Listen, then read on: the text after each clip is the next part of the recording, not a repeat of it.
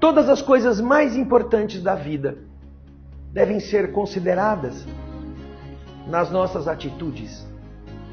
Mas a importância das coisas não está na complexidade. Não. Você já notou uma semente? Como ela é destituída de tudo o que é assim complexo? É uma casquinha. E ali dentro estão as árvores gigantescas, as plantas frutíferas. Tudo está ali dentro. A simplicidade faz parte da lei do universo. Todas as pessoas que precisam de complexas demonstrações, de, de roupas todas empiriquitadas, de manifestações barulhentas, ruidosas, pessoas que gostam de pompa e circunstância, elas estão contrárias à lei do universo, que é da simplicidade. Jesus vem provar isso desde quando nasceu até a hora de morrer. Nasceu numa gruta que foi emprestada e morreu sepultado num túmulo que foi emprestado, que não era dele. Simplicidade.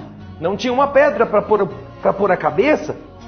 A simplicidade faz parte da boa relação humana e da saúde física e mental. Porque se você não é simples, se você não exige apenas o necessário, você vai complicar a sua vida. É.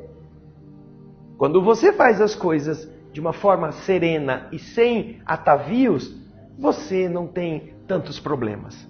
Perceba que na maior parte das coisas não somos nós que somos donos dos objetos. São os objetos que são os nossos donos. Porque nós não somos simples. Eles é que dizem: Eu estou aqui, cuide de mim, venha me limpar, proteja-me. E a gente fica lá, servindo-os como escravos.